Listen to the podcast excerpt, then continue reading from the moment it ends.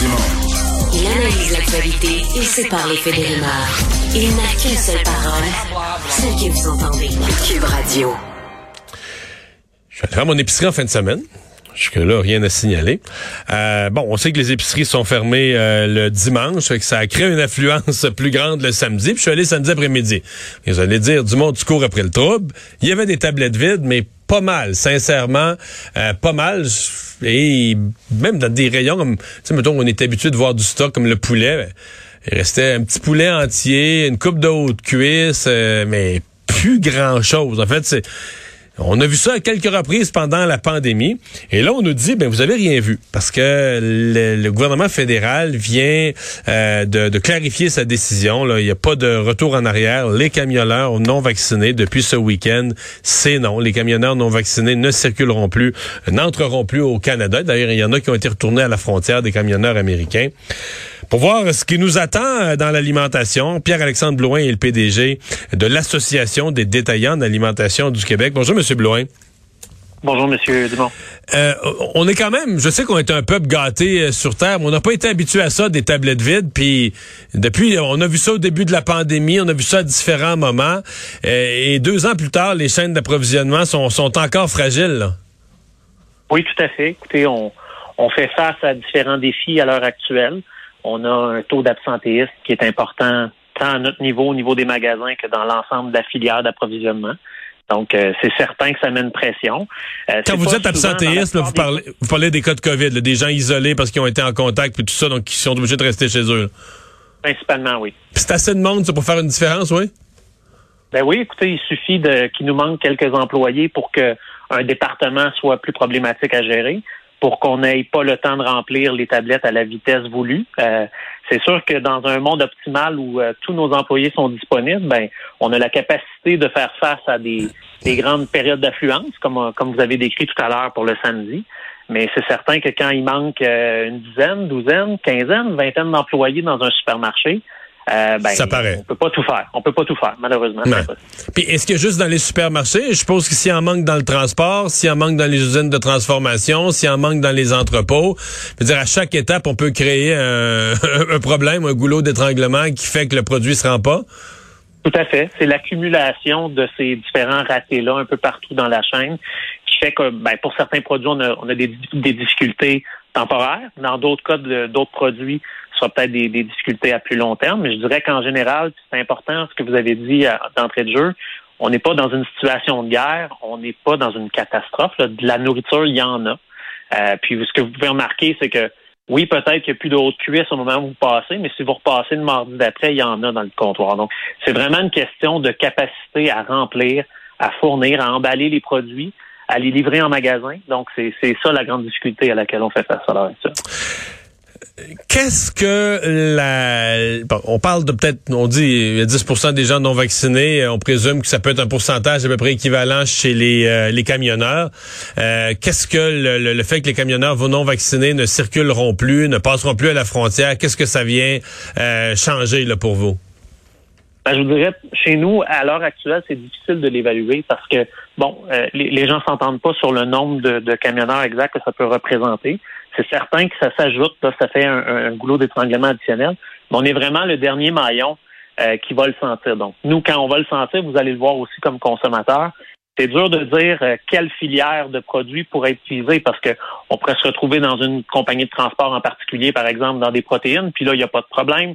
Euh, alors que peut-être, je ne sais pas moi, un distributeur de fruits et légumes, lui, pourrait avoir une grande proportion de ses livreurs qui seraient visés, puis c'est des produits qui sont généralement importés également dans, certains euh, fruits et légumes. Donc, pour le moment, en hiver, en hiver, c'est sûr que c'est le premier auquel on pense, les fruits et légumes importés. Euh, est-ce qu'on a une crainte de ce côté-là pour le, la disponibilité du frais?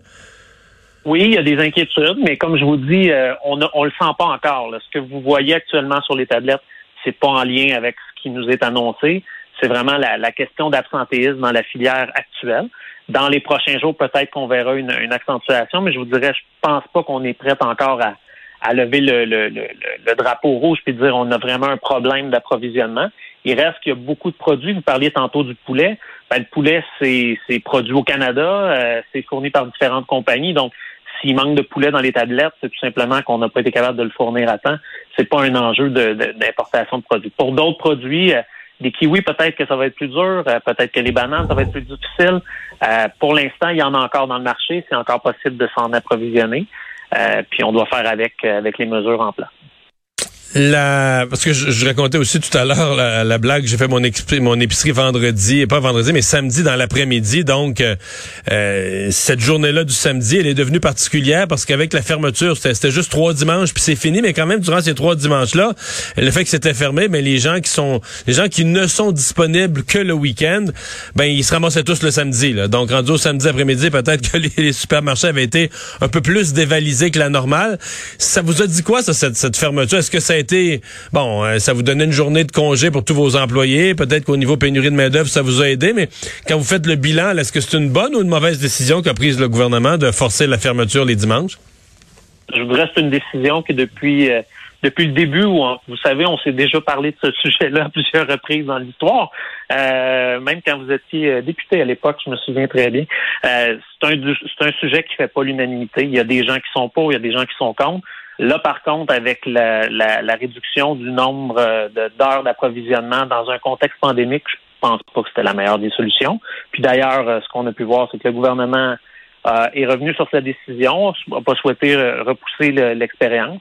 Il reste que dans certains magasins, on avait des enjeux au niveau du nombre d'employés. Là, maintenant, ben, il va falloir adresser la question autrement.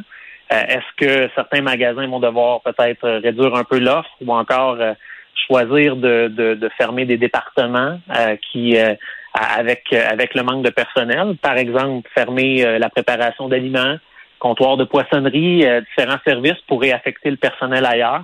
C'est déjà quelque chose qu'on a vu à certains endroits, puis qui risque. Donc du délestage, du délestage dans les supermarchés là. Tout à fait. Ben, on n'est pas différent des autres secteurs. Si on n'a pas assez de bras, ben il faut privilégier les les, éléments les plus névralgiques, c'est certain. Le service aux caisses, on veut pas que vous attendiez à cet endroit-là. Euh, le, la préparation des, des tablettes, il faut, faut remplir les tablettes, il faut emballer les fruits et légumes, il faut emballer la viande. Si on n'est pas capable de faire ces rôles principaux-là, vous allez devenir un, un client très insatisfait, puis c'est la dernière chose qu'on veut. C'est, euh, mettons qu'on on avait participé à un colloque dans l'alimentation de, de, de, l'ADA, de votre association, je sais pas en 2017-2018. Est-ce qu'on voyait venir ou est-ce qu'on aurait pu imaginer ce qu'on vit aujourd'hui? Jamais dans 100 ans. Non, euh, c'est, vraiment une situation qui est particulière. On, avait déjà des enjeux de main-d'œuvre, mais l'aspect de la gestion des, ressources humaines, la tous les aspects de, de d'approvisionnement. on aurait pu, on n'aurait jamais cru se ramasser avec des situations comme, comme En fait, des tablettes vides, on voyait jamais ça. Là. En fait, peut-être parfois un produit en rabais quand le rabais était trop avantageux que les gens, les gens se pitchaient dessus, mais c'était anecdotique. Ça, ben, sinon, ça arrivait pas des tablettes vides. Là. Je dirais au contraire, on avait même des gens qui nous reprochaient de mettre trop de produits en étalage, comme quoi on, on encourageait la surconsommation des gens le gaspillage alimentaire. Euh, vous remarquerez qu'on l'entend un peu moins par les temps qui courent. Euh, mais mais c'est certain qu'on vit une situation particulière. Euh, nos employés sont sous pression, euh, se présentent en, à leur travail à tous les jours. Ils sont pas en télétravail, ils sont ils sont sur la première ligne. ils travaillent très fort, puis on, on, en appelle encore une fois, bien sûr, à la collaboration de tous les clients. il y a malheureusement quelques hurluberlus de temps à autre qui viennent rajouter à cette pression-là. On est content d'avoir une vaste majorité de clients qui, euh, qui sont reconnaissants puis qui, euh, qui, acceptent d'avoir une attitude positive avec nos employés. M. Blouin, merci beaucoup d'avoir été avec nous. Ça fait plaisir. Au revoir. Et nouvelle de, de dernière heure que j'enchaîne, ça nous vient du CHU de Québec, du Centre hospitalier universitaire de l'Université Laval. Euh, on en a eu quelques-uns depuis le début de la pandémie, des enfants qui décèdent, mais très, très, très, très rares. Mais là, au CHU Québec, on déplore le décès d'une fillette de 4 ans. Euh, on dit de directement de circonstances liées à la COVID-19. Donc, le CHU qui offre, qui offre à la famille ses plus sincères condoléances. Donc, il y a eu très peu de décès. On avait, il y avait eu deux décès de personnes entre, entre 10 et 19 ans. Euh, n'avait pas encore eu de décès de personnes de moins euh, de 10 ans. Donc, euh, ça devient, si je comprends bien, la plus jeune pour le Québec, là, pas pour le Canada, pas pour le monde, mais et pour le Québec devient la plus jeune victime de la COVID-19, 4 ans.